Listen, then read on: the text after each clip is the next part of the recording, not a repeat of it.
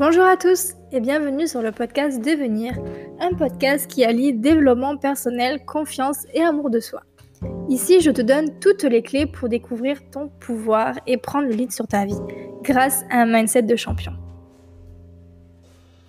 L'amour de soi et le bonheur n'est pas quelque chose qui doit être trouvé, ce sont des choses qui se créent. Ce n'est pas un interrupteur qui a actionné un jour et nous sommes amoureux de nous-mêmes et de notre vie. S'aimer soi-même est la chose la plus productive que nous puissions faire pour notre vie, car tout ce doute, cette haine de soi et cette sous-estimation nous empêchent d'atteindre notre plein potentiel et bien sûr de trouver le vrai bonheur. Nous ne pouvons pas vraiment être heureux pleinement si nous ne nous aimons pas, car peu importe à quel point tout le reste de notre vie est génial, nous nous sentirons toujours indignes comme si nous ne méritons pas ce bonheur. Et je le répète, s'aimer soi-même n'a rien d'arrogant. Parce que dès le plus jeune âge, on nous a appris que s'aimer soi-même, c'est être égoïste, arrogant, condescendant et sûrement un tas d'autres choses. Mais de mon point de vue, s'aimer soi-même, c'est expérimenter le bonheur et la sécurité à un tout autre niveau. Nous recherchons l'amour extérieurement parce que c'est ainsi qu'en tant qu'enfant, nous avons trouvé l'amour et la sécurité. Et on a été récompensé lorsque nous avons fait de bonnes choses. Mais on n'en est pas vraiment sorti. On continue de rechercher l'amour chez d'autres personnes. Mais la vérité est que l'amour que nous recherchons ne peut venir que de l'intérieur.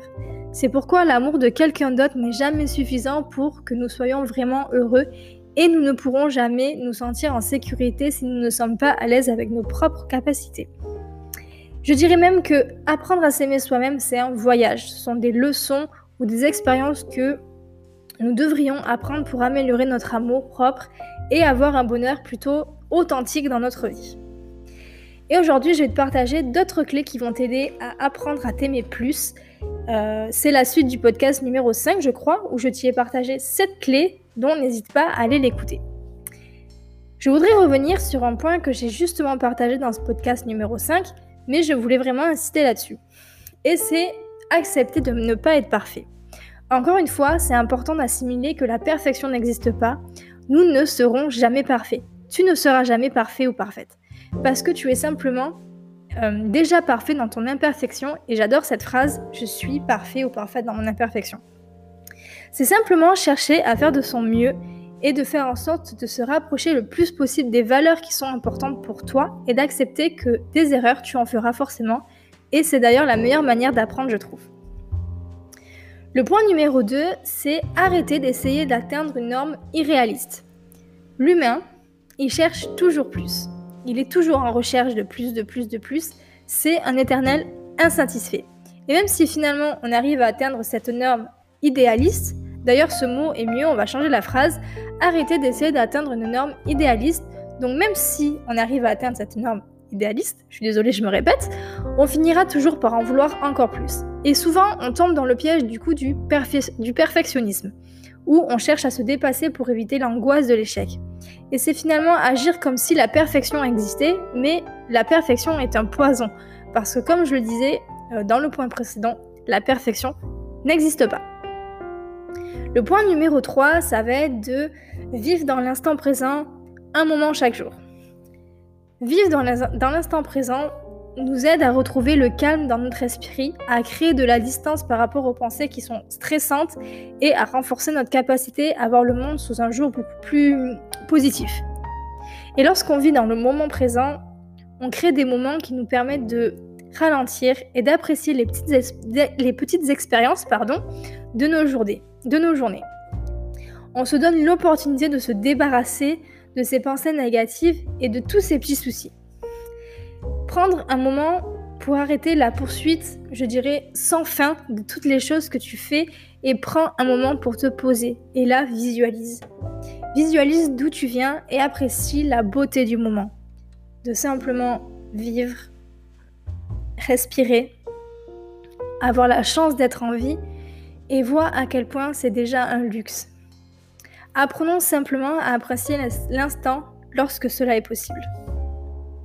Le point numéro 4, ça va être d'accepter le fait de ne pas pouvoir tout contrôler.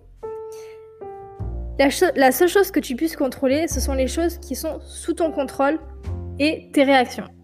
Il faut vraiment comprendre que nous ne pouvons pas contrôler les autres, on ne peut pas contrôler leurs choix, on ne peut pas contrôler leur comportement non plus.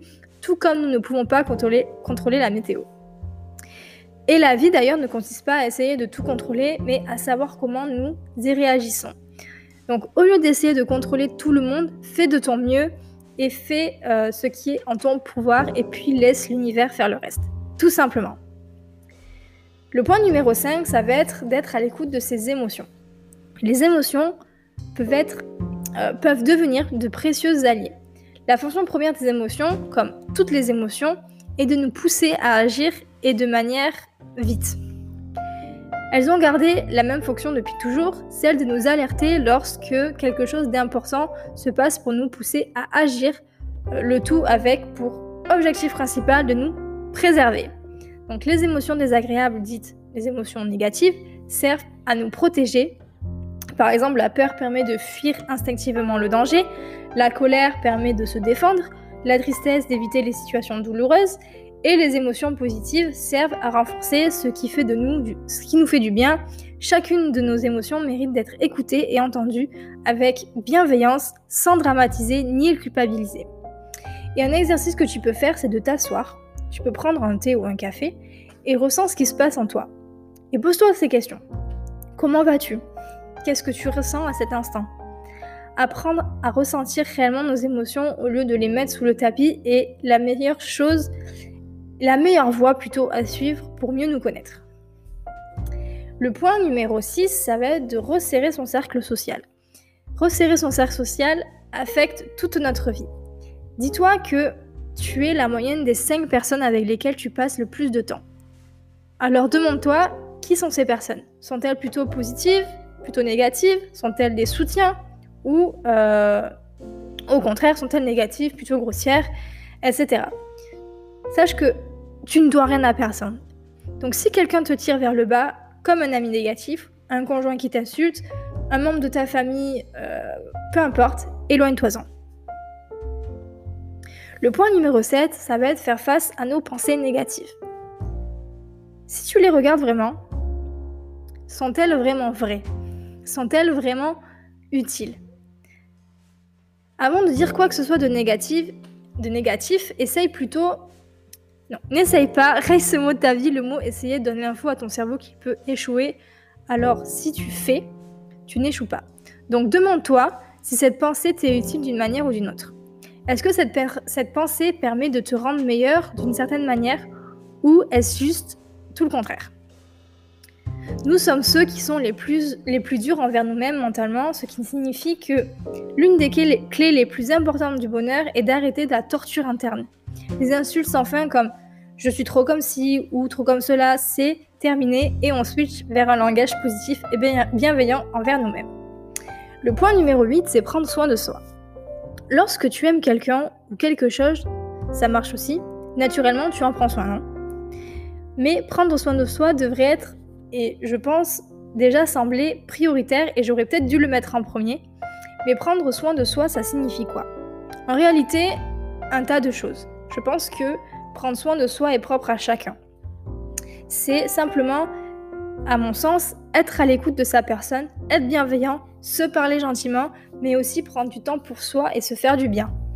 Ça peut être un bon bain, un massage aussi, pourquoi pas, s'offrir une séance chez le coiffeur ou simplement s'offrir du temps dans sa salle de bain, mais aussi tout un tas d'activités physiques bons pour le moral, comme une marche en forêt, du sport, du loisir, tout, en fait toutes les activités qui te permettront de, nourrir l'estime de toi et de te retrouver dans un état de bien-être.